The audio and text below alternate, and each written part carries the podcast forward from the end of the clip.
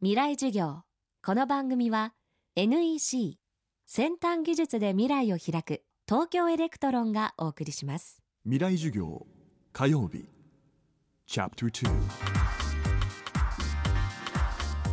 今週の講師は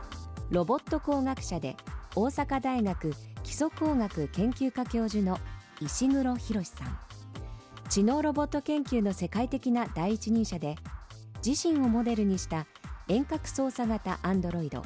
ジェミノイド HI1 は世界中から大きな注目を集めています。石黒さんのロボット開発はまさにオリジナル。先駆者だけにこれまでさまざまな壁や課題にも直面してきました。未来授業2時間目。テーマは不気味の谷。えーとまあ、これは概念的な、あのー問題なんですけど横軸に、え非常に単純なロボットからものすごく人間に似ているそういうロボットを並べたとしますよね。縦軸に、まあ、親近感っていうかいい感じっていう、まあ、そういう、えーと軸を設定したとするとロボットはこう複雑になっていけばいくほど、まあ、いい感じっていうのが増えていくわけですよね。ところがそのロボットが人間にすごく近づいた一歩ちょっと手前でですね逆にですごく不気味になっちゃう。そういうのを不気味の谷っていうんですね。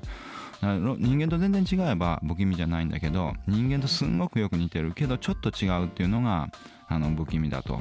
強烈に不気味なんですよね。でもその例が例えばゾンビなんですけど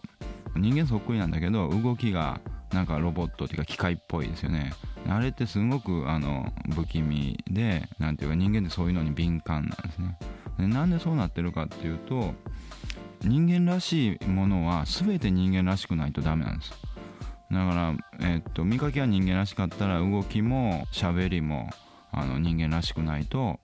ちょっと違うところに僕らはすごくなんていうか過剰に反応するっていう、まあ、そういうのがあるんですね。で、まあ、そういう少し違う部分に過剰に反応して、えー、と不気味に感じてしまうことを不気味の谷って言います。でまあその不気味の谷をじゃあどうやったら乗り越えられるのかということなんですけど全部を人間らしくすればいいわけですね。で例えば犬でもそうなんですよね。犬が人間らしく喋ったらこれまた不気味なんです。あの僕らが思ってる犬とはちょっと違うからね。だから僕らがその当たり前だと思っていることからほんの少しずれることをあのやめればなんていうか不気味の谷は乗り越えられるというか不気味じゃなくなるということですね。犬らしい犬のまあそれはやっぱり人間らしい方が難しいでしょうね。というのは人間の方が動作が複雑で言うこともいろんなことを言いますからね。犬はワンとしか言わないのであんまりその喋るのは複雑じゃないから多分人間の方が難しいと思いますでもやっぱりペットというか動物も相当に複雑なんで機械で再現するのは非常に難しいんですよね。それで例えばねパロっていうロボットがあるんです。これはお年寄りに非常に人気のある癒しのためのロボットなんですけどデザインがですねアザラシの赤ちゃんでほとんどの人が見たことのないような動物のデザインになってるんです、まあ、そうすると見たことのないものに関しては、まあ、ロボットはそういうふうに動いてればそういうもんかってちゃんと受け入れられるんですよね。だから不気味じゃないというか受け入れ受け入れられやすいというものになってるんですね。でまあただ、えー、と僕らが知ってるような動物をロボットで作ろうと思うとやっぱり動物っていうのはまあそれなりにっていうか、まあ、人間に比べれば単純かもしれないですけど今のロボットの技術からするとすごく複雑なのでそんなに優しくないっていうか簡単には作れないと思います。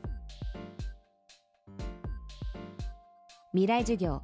明日もロボット工学者石黒博さんの講義をお届けします。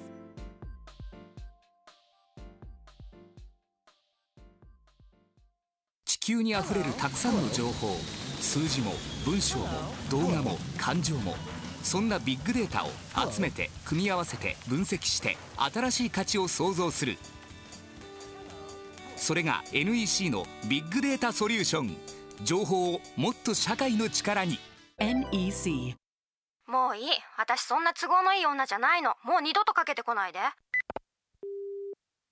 例えばその携帯電話の中の半導体も私たちの技術から生まれています。もしもし？なんで本当にかけてこないの？信じらんない。半導体製造装置であなたと未来を結ぶ。東京エレクトロン。未来授業。